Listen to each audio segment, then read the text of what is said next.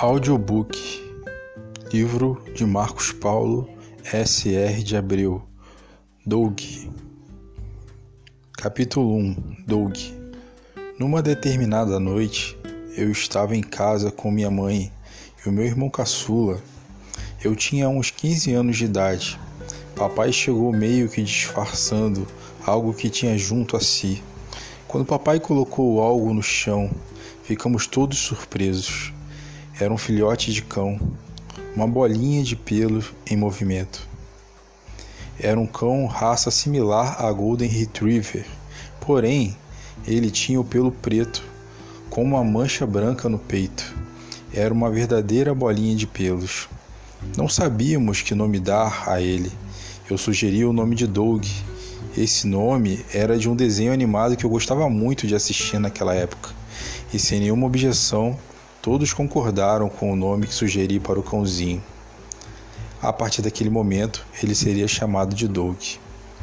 Capítulo 2 O Filhote O filhote era todo engraçadinho e todos nós procurávamos tratá-lo com muito carinho. Até roupinha nós queríamos comprar. Acho que todo filhote costuma ser mimado assim. Capítulo 3 Crescendo Doug cresceu bem rápido Nele tínhamos nem tínhamos percebido. Ele parecia ter personalidade própria. Às vezes só fazia o que lhe dava vontade. Algumas vezes ele deitava no meio do caminho, quando estávamos deitados na cama ou no sofá. Ele não saía por nada. A gente chamava, empurrava e quando pegávamos no colo, ele só fazia o corpo mole. Parecia um cão grande e preguiçoso. Adolescência canina. Eu tinha a sensação que o meu cão estava passando por uma espécie de adolescência canina. Ele parecia ter mudado de humor a cada momento. Às vezes ele tinha um olhar melancólico, com aqueles grandes olhos castanhos claros. Ele ficava tão carente que queria dormir em cima da cama, mas nós não permitíamos. Então, ele deitava ao lado da cama sempre embaixo do ventilador, e quase sempre ao acordar ele estava lá deitado, dormindo ao meu lado direito da cama. O cio. No período fértil das cadelas, Doug, como qualquer outro cão, ficava um tanto louco. Ele fazia de tudo para sair de casa. Quando voltava, já estava todo sujo. Às vezes, ele chegava em casa desse jeito, sujo e não deixávamos ele entrar, mas ele sempre dava um jeito. Em certa ocasião, minha mãe estava deitada no quarto dela, com a janela aberta e vendo televisão. Do nada, ela vê aquele vulto preto passando pela janela e, posteriormente, caindo rapidamente sobre ela e correndo em seguida para o outro cômodo da casa. Ele era mesmo o Doug, todo sujo, depois de uma noite boêmia canina olhos tristes. Houve uma ocasião que Doug ficou sem aparecer em casa durante sete dias. Normalmente ele fugia de casa pelo terreno do vizinho, pois os terrenos eram abertos. E mesmo que a gente tentasse manter Doug em casa, com aquele espírito inquieto de natureza selvagem própria dele, ao ouvir o portão do vizinho abrindo, Doug corria por entre os dois terrenos e rapidamente fugia pelo portão do vizinho. Passado estes sete dias ausente de casa, ele voltou e ficou na dele.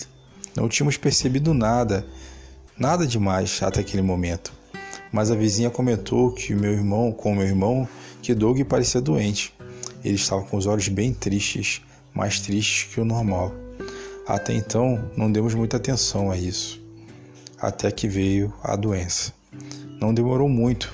Começamos a perceber o que a nossa vizinha tinha dito. Doug não queria comer, não queria beber água, parecia estar deprimido. O nosso pai disse para o levarmos ao veterinário, para que ele pudesse ser consultado. Fizemos isso. Lá o veterinário descobriu que Doug estava com anemia, devido ao tempo que ficou na rua sem comer e provavelmente sem beber água. Muito provavelmente o veterinário fez a coleta do sangue e receitou somente água de coco para hidratá-lo. Até que então chegou a tristeza. Seguimos o conselho do veterinário, compramos água de coco para manter Doug hidratado. Comer ele não queria, de forma alguma. Não importava o que pudéssemos oferecer para ele. Papai, ao vê-lo assim, comentou que, no ponto de vista dele, Doug não passaria daquela noite. E assim foi. Doug estava muito debilitado. Em um determinado momento, ele teve uma reação estranha. Ele chorou e ficou muito duro e de olhos esbugalhados. Ele também tinha um cio urinado. Levei um susto. E eu peguei no colo e tentei ajudar, sem saber na verdade o que devia fazer. Doug voltou ao normal por um período. Estar, parecia estar tudo bem. Ele bebeu água novamente e ficou deitado.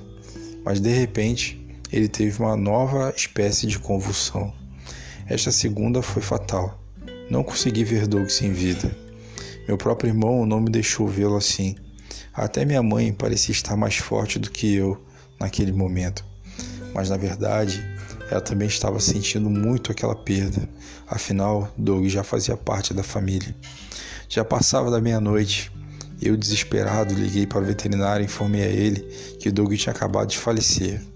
O veterinário me perguntou se eu queria que fosse feita autópsia para verificar a causa da morte. Nenhum de nós queríamos isso. Estávamos de luto.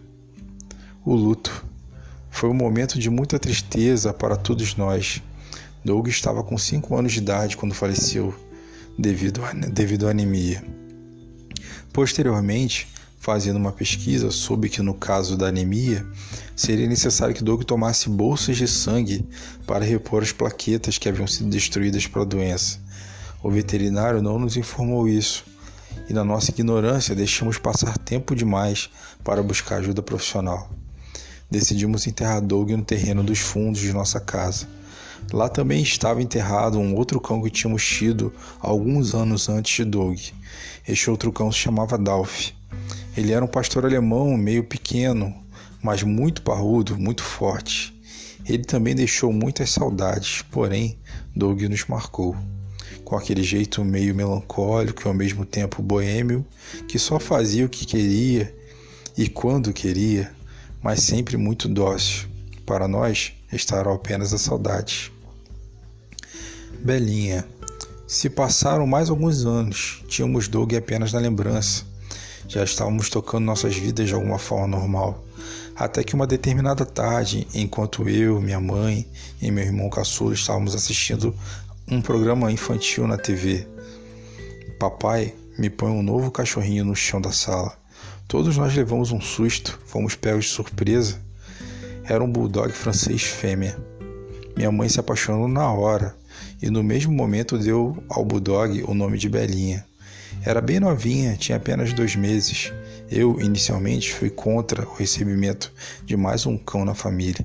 Não queria passar por um novo sofrimento futuro. Mas para todos era só alegria. Em especial para minha mãe e para o meu irmão caçula. Então veio a aceitação. Aos poucos, fui me acostumando com a cadelinha. Era algo novo para mim. Sempre tivemos cães machos, mas com o dia a dia eu fui me apegando àquela cadelinha e ela da mesma forma se apegando a mim. Atualmente sou apaixonado por ela.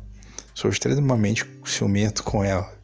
Para onde vou, ela vai atrás. Se deito na sala, ela deita ao meu lado. Se deito no quarto, lá está ela comigo, junto com meu irmão. A, a, a levamos para todos os lugares. A vacinamos, damos banho no pet shop ou em casa acho que passamos a ter um certo cuidado maior e, por que não dizer, um carinho especial por Belinha, a bulldogzinha, o bulldog francês. Então, restaram lembranças. Nós não esquecemos de Doug e nem conseguiríamos, pois ele deixou algumas sementes. Eu conheço pelo menos três, que por coincidência ou não, eles frequentam o quintal de nossa casa. É como se eles sentissem que aquela casa também fosse deles, ou que de alguma forma soubesse que o pai deles havia morado ali. O amor. Cães são carinhosos. Eles, assim como nós, necessitam de amor. Por mais que pareça, um não substituiu o outro. Tanto Dolph como Doug e agora Belinha têm um espaço especial em nossos corações. E eu acho que dessa forma o ciclo vai se renovando o ciclo do amor. Fim. Créditos: Marcos Paulo, SR de Abril. Audiobook.